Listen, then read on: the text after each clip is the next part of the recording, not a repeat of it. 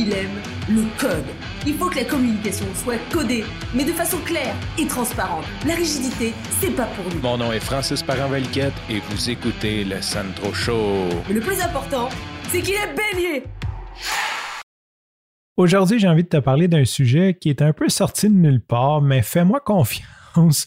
Euh, dans quelques jours, tu vas comprendre pourquoi je t'ai raconté cette anecdote-là.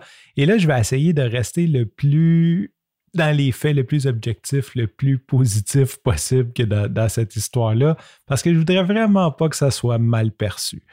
Bon, tu sais que j'étais propriétaire d'une compagnie, d'une agence web. En fait, je suis toujours propriétaire de la même compagnie, mais elle a changé de vocation. Et à l'époque, on faisait de la programmation personnalisée.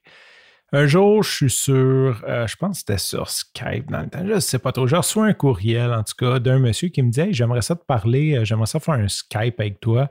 Et là, le monsieur, il m'appelle, puis il me dit qu'il y a un de ses amis qui est programmeur, qui se cherche de la job, puis qui pourrait avoir même une subvention du gouvernement, puis ça a l'air intéressant. Puis, tu sais, le monsieur, il connaît pas la programmation, mais il dit, tu vas voir, il est écœurant, il connaît tout. Puis, euh, en tout cas, là, je suis comme, ah ouais, c'est intéressant. Mais il dit, la seule affaire, c'est qu'il est aveugle. Je suis comme, OK. Fait que c'est un programmeur aveugle. Comment, il fait pour programmer s'il est aveugle? Là, il m'explique qu'il y a un clavier en braille, puis en tout cas, il y a toutes les interfaces. Ça make sense. C'est, écoute, si le gars est capable de faire la job, je veux dire, on ne va pas le discriminer sur son handicap, tant mieux. La personne est capable. Et là, le programmeur aveugle m'appelle en tant que tel et je ne sais pas pourquoi, tu sais, comme je parle, puis tu sais, c'est sûr, au téléphone, je parle, puis il est super cool, puis je parle, hein? Puis là, je dis, je dis, vendredi soir, passe donc au bureau, on va, on va se rencontrer. Parce que le vendredi soir, souvent, on chillait un petit peu plus tard. On avait un de nos chums qui avait une compagnie aussi de web qui était pas loin, qui venait chiller avec nous autres. Fait que j'ai dit, ça va être comme casual, on va le rencontrer.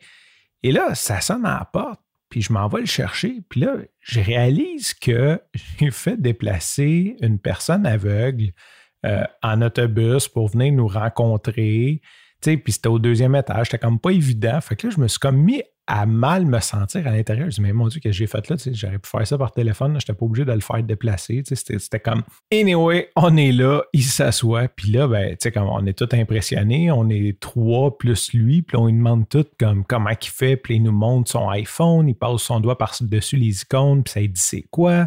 Puis là, il a son clavier en braille, puis il est capable de taper, puis il nous montre comment il tape des messages textes, puis en tout cas, c'est cool, là, on tripe bien raide.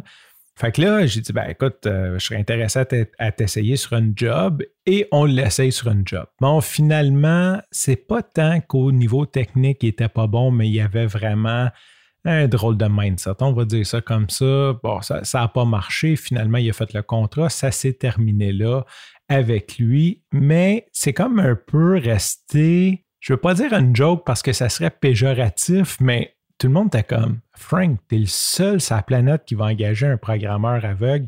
Et d'ailleurs, un petit shoot-out, euh, mon condo a été peinturé par un peintre daltonien.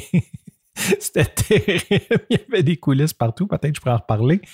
Fait que tout ça pour dire que c'était très cohérent avec qui je suis d'essayer ça, mais aussi, bon, j'aurais aimé ça que ça fonctionne, mais bon, ça n'a pas fonctionné et c'est comme un petit peu devenu pas une joke, mais comme une espèce de. tu sais, comme quand, j'allais faire, mettons, une décision qui avait l'air un petit peu étrange, souvent on me revenait avec ça. Ça, c'est comme ton programmeur aveugle. Et c'est ce que je voulais te raconter ce soir. Je ne sais pas si toi, tu as déjà fait des expériences comme ça, de soit embaucher ou de collaborer avec des gens que, à la base, tu sais, ça, ça, ça semble étrange un petit peu.